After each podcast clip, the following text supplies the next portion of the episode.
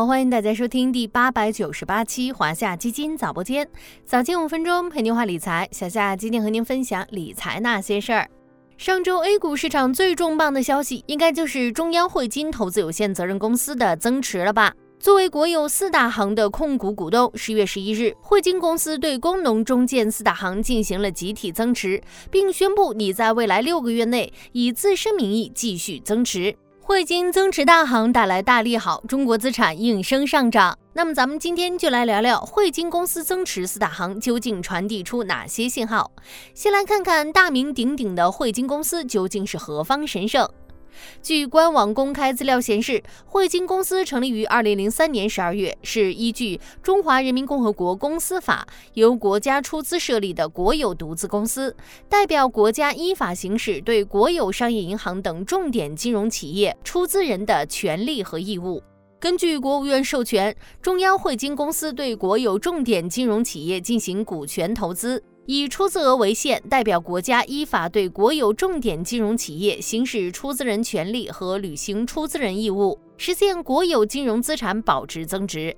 截至今年六月三十日，中央汇金公司直接持有国家开发银行、国有四大行、中国光大集团股份公司等十九家金融机构的股权，并全资持有子公司中央汇金资产管理有限责任公司。根据增持当天四大行的收盘价计算，这次汇金公司增持合计耗费了四点七七亿元。除中行之外，增持工行、农行、建行规模都超过一亿元。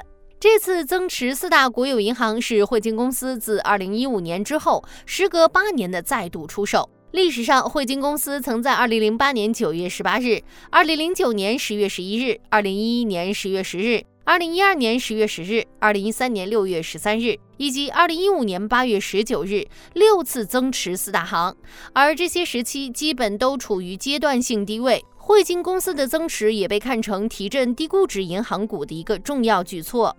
从市场反应看，历史上汇金公司出手后，A 股市场往往会止跌并出现一波反弹上涨行情。其中，二零零八年和二零零九年汇金增持半年后。万德全 A 涨幅分别达到百分之二十六点九和百分之十四点四，这也是业内纷纷看好汇金公司增持的主要原因。那对市场来说，这次汇金增持又传递出哪些信号呢？咱们不妨从下面三重信号来把握：一是提振市场信心。刚刚小夏已经分析过了，历史上汇金增持四大行股票，基本都是在市场底部。和历史上汇金公司六次出手增持四大行时的情形类似，当前市场也处于相对低位，增量资金不足，汇金增持切实为市场提供了流动性支持。二是引领更多中长期资金入市。国家队的带头作用不容小觑，历史情况也正面。汇金公司增持点位往往具有一定的安全边际。这次汇金公司表态增持将持续一段时间，也从侧面表达了对 A 股市场价值低估的判断，有望带动更多中长线增量资金入场。而后者的增持目标或许也不限于银行股，而是扩散到市场其他标的。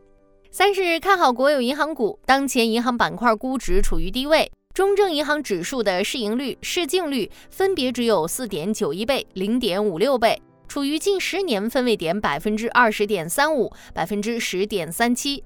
作为国有四大行的股东，汇金增持传递出对于银行股长期价值的认可与信心。基于这三重信号，大家也可以由此调整自己的投资计划。首先可以关注银行股，因为汇金公司下场往往有助于提升银行板块整体估值。当前经济复苏利好，银行资产与盈利改善，银行股可能迎来长期布局机会。其次是关注其他低估值板块长期机遇。随着各项政策刺激的叠加以及经济的持续恢复，顺周期板块可能将有所受益。最后，小夏还想提醒的是，历史上汇金公司多次增持提振市场的效果，并不是一蹴而就的，更多属于先导性、前瞻性的市场信号。对此，大家要有耐心和信心。好了，今天的华夏基金早播间到这里就要结束了，感谢您的收听，我们下期再见。